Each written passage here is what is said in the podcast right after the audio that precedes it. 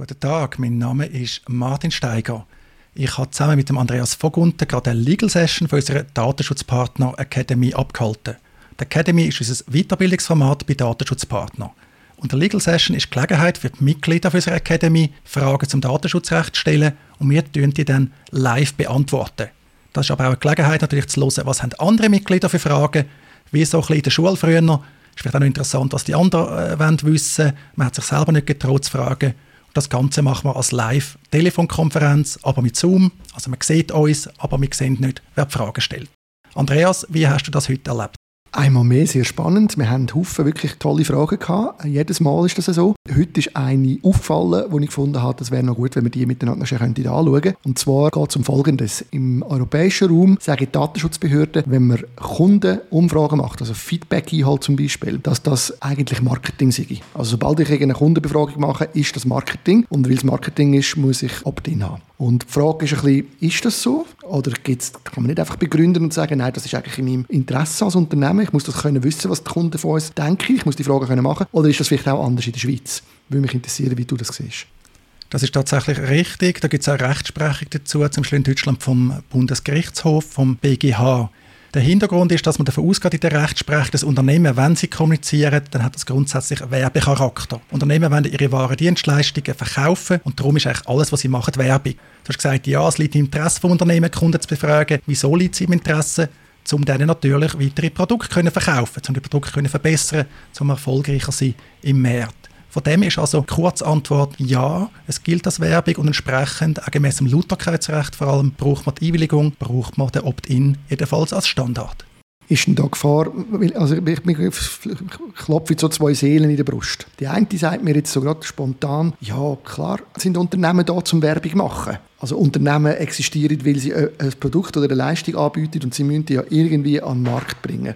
Und mir kommt das so ein bisschen wie sehr marktfeindlich vor oder unternehmerfeindlich, wenn man einfach sagt, egal was du kommunizierst, das ist Werbung und für das musst du eine Einwilligung haben. Ich verstehe aber auf der anderen Seite natürlich auch, das haben wir vorher auch gerade besprochen in der Legal Session, wenn wir, äh, wenn wir das nicht machen, dann sind wir einfach voll in unserem E-Mail-Briefkasten mit allem. Ist das ein bisschen der Grund? Also, dass man einfach sagt, wenn man jetzt das zulassen mit diesen Umfragen, dann wäre das ein Festchen, das offen ist und würde einfach alle alles als Umfrage tarnen, was sie verkaufen wollen. Vorab erleben noch den Hinweis auf eine wichtige Ausnahme. Du weißt, wenn Anwälte oder Juristinnen sagen, es gibt Prinzipien, es gibt Grundsätze, dann gibt es immer Ausnahmen. Die grosse Ausnahme da sind Bestandeskunden. An Kundinnen und Kunden darf man unter gewissen Bedingungen Werbung schicken, ohne dass sie ausdrücklich eingewilligt haben. Und wenn darf man das? Man kommt eine Adresse über bei der Bestellung oder wenn ein Abo zum Beispiel abgelöst wird und dann haben wir zu dem Zeitpunkt informiert, hey, liebe Kundin, lieber Kunde, wir schicken dir Werbung und du kannst dich jederzeit davon abmelden und zwar Werbung über unsere eigenen Produktdienstleistungen, dann geht das in Ordnung.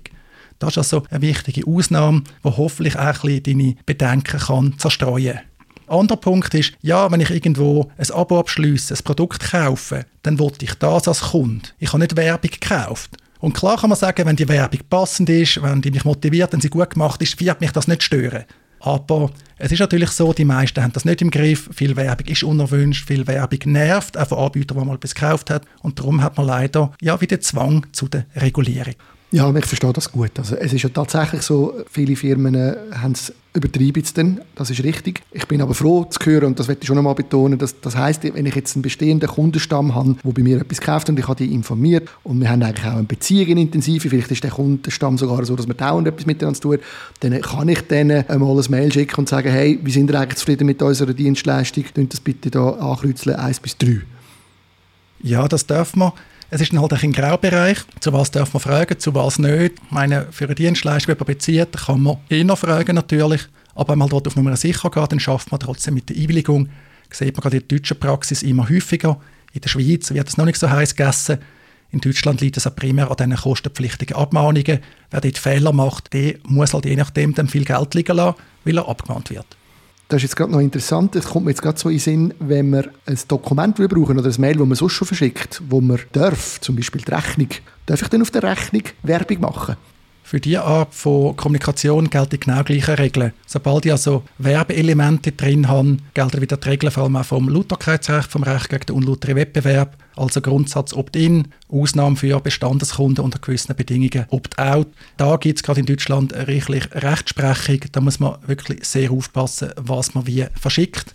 Weil die meisten Kunden stört es nicht oder sie melden sich ab. Das sollte man natürlich immer anbieten, sich abmelden aber der eine oder andere Kunde, Kundin, die sich nervt, vielleicht auch ein Querulant, das kann sehr, sehr anstrengend, das kann sehr, sehr teuer werden. Einmal mehr. Das Beste ist, dafür zu sorgen, dass man Kunden hat, die wollen, von uns informiert werden und dann hat man kein Problem.